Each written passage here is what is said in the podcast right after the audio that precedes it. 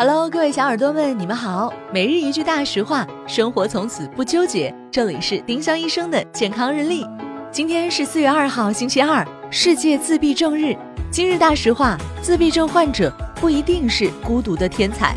自闭症是一种神经系统发育障碍，多数患自闭症的孩子都有智力和语言上的障碍，只有不到百分之十的自闭症患者在某方面具有异于常人的才能。